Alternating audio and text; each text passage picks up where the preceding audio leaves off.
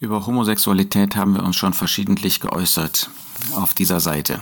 Es kam jetzt ein bemerkenswerter Artikel, auf den ich aufmerksam gemacht wurde. Da wurde folgende Begebenheit berichtet. Der frühere Gesundheitsminister Jens Spahn, er ist Mitte 40, er berichtet in einem Podcast von einem, wie er das nennt, schockierenden Erlebnis an einer Schule. Er erzählte in dieser Schule, dass er mit einem Mann verheiratet sei, also homosexuell lebt, was anscheinend in dieser Klasse nicht bekannt war. Und dann setzte sich doch ein afghanischer Junge demonstrativ weg. Und warum? Das wird dann in diesem Podcast eben und auch in diesem Artikel erörtert aus Schwulenfeindlichkeit oder wie das heute gerne genannt wird, aus Homophobie. Und ähm, die Begründung, die jetzt nicht der Schüler angibt, die aber über den Artikel gesetzt wird und damit diesen Schüler auch gleich wieder brandmarkt, ähm, ist, das wäre ja nach dem Motto, das ist ja ansteckend, dieses Schwulsein, so Spahn. Das heißt, einem solchen Schüler wird unterstellt, er sei total blöd, er sei total dumm und er meinte, dieses Schwulsein sei ähm, biologisch, sei medizinisch ansteckend. So wie Menschen, die daran glauben, dass Gott diese Welt geschaffen hat, unterstellt wird, sie hätten nicht mehr alle Tassen im Schrank ähm, und würden nicht begreifen, dass das natürlich von selbst entstanden ist.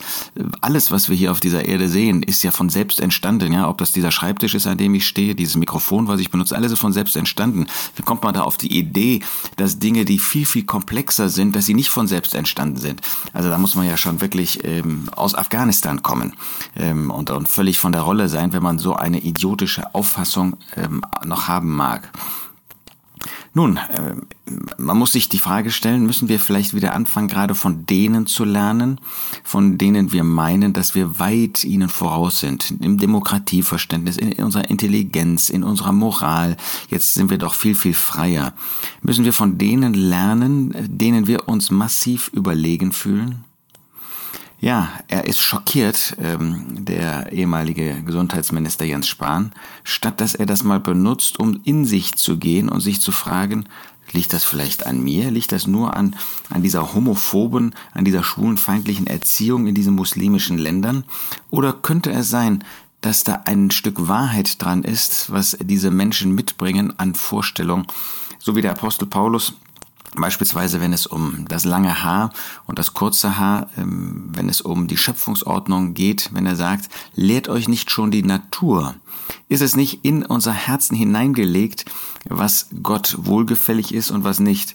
Nicht, dass das irgendwie falsch verstanden wird. Es geht mir gar nicht darum, dass man jetzt den muslimischen, den Islamglauben als richtig darstellt der in diesen Ländern wie Afghanistan propagiert wird und ähm, auch mit massiver Gewaltandrohung Menschen beigebracht wird. Gottes Wort zeigt uns, dass das eine Irrlehre, dass das eine falsche Religion ist, dass das ein, ein Irrweg ist, der Menschen auf eine völlig falsche Bahn bringt. Aber was diese Frage der Moral betrifft, macht ja Römer 1 völlig klar, dass Gott sie, Römer 1, Vers 24, hingegeben hat, in den Begierden ihrer Herzen zur Unreinheit, ihre Leiber untereinander zu schänden, die die Wahrheit Gottes mit der Lüge vertauscht und dem Geschöpf Verehrung und Dienst dargebracht haben, anstatt dem Schöpfer, der gepriesen sei in Ewigkeit. Amen.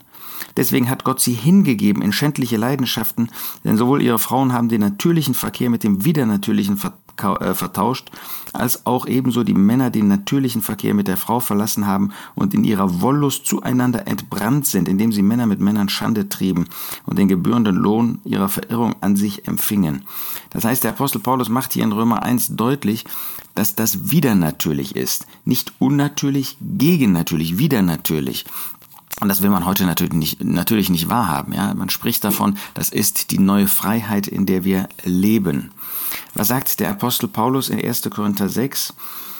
Oder wisst ihr nicht, dass Ungerechte das Reich Gottes nicht erben werden? Irrt euch nicht, weder Hurer noch Götzendiener noch Ehebrecher noch Weichlinge noch Knabenschänder und so weiter werden das Reich Gottes erben. Das ist Homosexualität, das ist die gelebte Homosexualität. Da geht es jetzt nicht darum, dass man irgendeine besondere Person brandmarkt, sondern es geht darum, dass Gottes Wort uns unmissverständlich darstellt, dass solche, die dadurch geprägt sind, Ungerechtigkeit leben in Gottes Augen und dass solche das Reich Gottes nicht erben.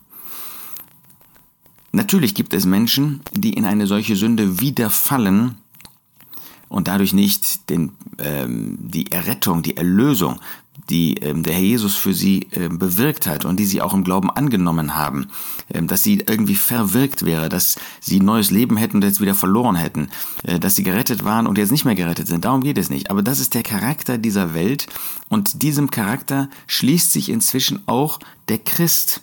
Ja, ähm, Jens Spahn bezeichnet sich als einen Christen. Ja, er ist ähm, aktiv in der CDU, in der Christlich-Demokratischen Union. Er bezeichnet sich als ein solcher Christ. Und Paulus sagt hier ganz deutlich, solche werden das Reich Gottes nicht erben. Und solche sind einige von euch gewesen. Aber ihr seid abgewaschen, aber ihr seid geheiligt, aber ihr seid gerechtfertigt worden in dem Namen unseres Herrn Jesus und durch den Geist unseres Gottes. Das heißt, in diesem Zustand, in dieser Praxis haben etliche gelebt von den Korinthern, aber sie haben erkannt, dass es ist böse. Das ist nicht das, was Gott von uns möchte, sondern sie haben Nein gesagt dazu, haben sich bekehrt und haben das hinter sich gelassen. Heute sagt man, nein, die christliche Freiheit ist, äh, dass ich auch in dieser Moral lebe, die Gottes Wort Unmoral nennt. Ja, ich nenne das Liebe, auch wenn Gott das Hurerei, wenn Gott das Unmoral, wenn Gott das Böse, wenn Gott das Ungerechtigkeit nennt.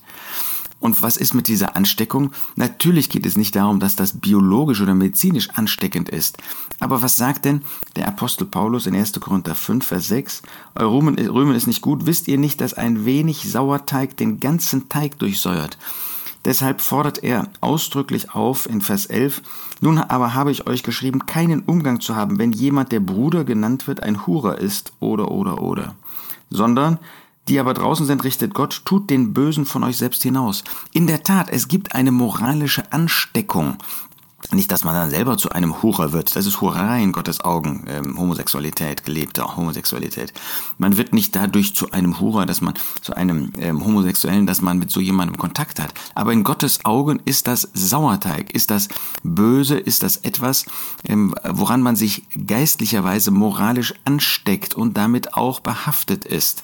An anderer Stelle sagt der Apostel Johannes in 2. Johannes 11, wer einen solchen grüßt, da geht es um falsche Lehrer, böse Lehrer, nimmt teil an seinen bösen Werken, hat Gemeinschaft damit, ist moralischerweise angesteckt. Ja, das ist ansteckend. In der Tat ist das ansteckend. Ähm, und es wäre gut, wenn sogenannte Christen, die sich als Christen bezeichnen, aber in solch einer Unmoral leben, wenn sie aufwachen würden, wenn sie nicht sich dadurch versuchen zu schützen, indem sie mit dem Finger auf solche zeigen, die mit dieser Unmoral nichts zu tun haben wollen. Es ist schon faszinierend, dass ein solcher Junge, von dem wir nicht wissen, wie alt er genau gewesen ist, dass ein solcher Junge sich wegsetzt und damit ein deutliches Zeichen setzt. Aber statt dass Jens Spahn ein Einsehen hat, dass er erkennt, er müsste mal in sich gehen, er müsste mal Gottes Wort lesen, er müsste mal sich unter Gottes Wort beugen, zeigt er mit dem Finger auf so jemanden, nennt das schockierend, nennt das Schulen, Schulenfeindlichkeit ähm, und erkennt nicht, dass das Gottes Liebe sein kann. Nun, in dem Fall, wenn das ein muslimischer Schüler ist, ähm, ist das natürlich nicht für den Gott, den einen wahren Gott, den Gott der Bibel, den wir kennen, aber es ist doch ein Zeichen, ähm, dass da noch eine Vorstellung ist, dass eine natürliche Wahrnehmung, was Moral ist und was Unmoral ist. Und dabei wollen wir bleiben. Wir müssen einfach feststellen, dass das immer weitergeht und dass wir uns so gewöhnen an das, was Sünde ist, an das, was verkehrt ist, an das, was böse ist, ähm, dass auch wir uns moralischerweise dadurch anstecken lassen können. Nein, wir wollen bei dem bleiben, was Gottes Wort ist, wollen niemals gegen Menschen aufstehen, wollen niemals gegen Menschen vorgehen. Aber wir sollten den Mut haben, auch zu bekennen, auch ihr, die ihr in die Schule geht, seid ihr bereit, auch wenn das Konsequenzen für euch hat, da sieht man ja hier sogar ein, ein Podcast in, in einer großen Tageszeitung erschienen, wollen wir noch wirklich bereit sein, ähm, Farbe zu bekennen über das, was wir glauben, das zu verteidigen, wie Apostel Petrus da sagt, und zu dem, was moralisch wahr ist? Oder wissen unsere Mitschüler, wissen eure Mitschüler, eure Lehrer, unsere Nachbarn, unsere Arbeitskollegen nicht, was wir wirklich denken? Nochmal, wir sollen nicht gegen Menschen vorgehen, ja, wir sollen nicht mit Finger auf andere Menschen zeigen, aber wir sollen loyal sein, loyal zu unserem Herrn, der sein Leben für uns gegeben hat.